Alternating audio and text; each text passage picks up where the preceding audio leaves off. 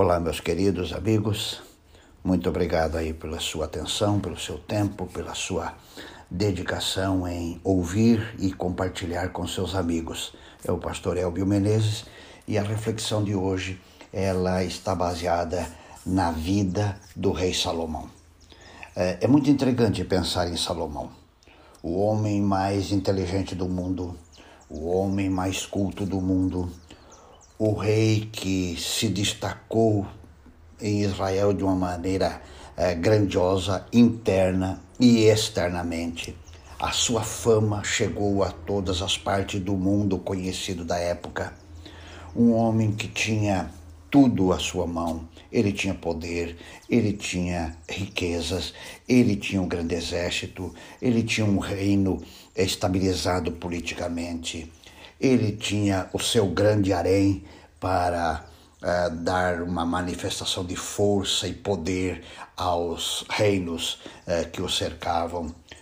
Como é que um homem com todas essas características, com todos esses atributos, ele pode no final da vida dizer uh, frases como ele escreveu no livro de Eclesiastes, frases como tudo é inútil, está em Eclesiastes 1,14, ou tudo é vaidade.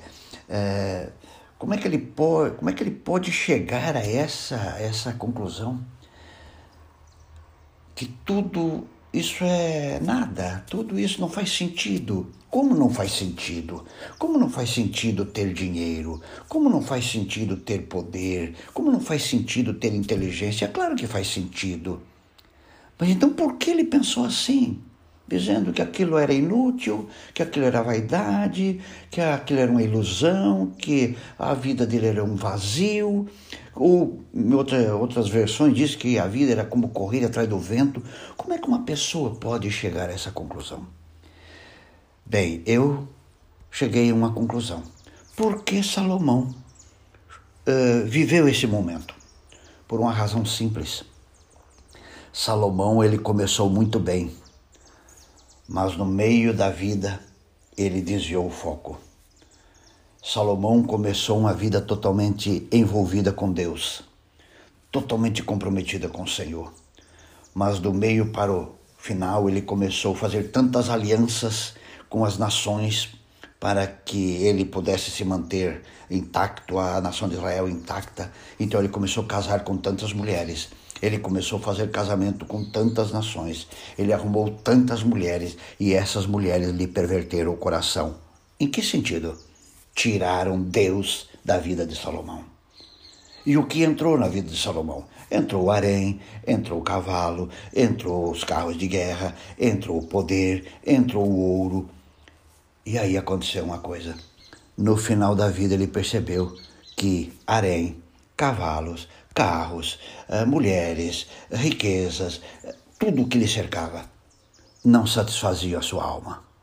E Salomão entrou numa crise que muitos vivem hoje, é a crise do niilismo. O que, que é isso? É que não há nada, é, não faz sentido nada. Na, nihilismo é a mesma coisa que nadismo. Nada faz sentido, nada significa, nada é, produz nele um, um sentimento de bem-estar. As coisas que ele se apega não, não, não satisfazem a sua alma de fato. E Salomão virou uma pessoa sem nenhuma esperança, completamente desesperançado. Sabe por que ele viveu essa fase? Porque ele deixou Deus de lado. Mas aí ele retoma, ele consegue, ele descobre. E em Eclesiastes 12:1 ele diz: "Olha, lembra-te do teu criador no dia da tua mocidade". Ou seja, lá na juventude, lá na fase da conquista, não abandone Deus.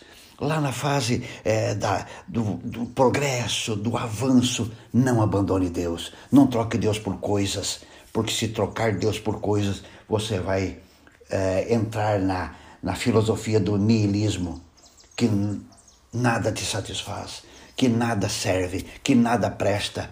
Não, as coisas têm o seu valor, o dinheiro é bom, o poder é bom, A riqueza é boa se ela for colocada no lugar certo. O problema dessas coisas ela é quando ela é colocada no lugar de Deus. E este foi o grande erro de Salomão. Amigo, não troque as coisas por Deus. Deixe as coisas no lugar certo e deixe Deus no lugar certo.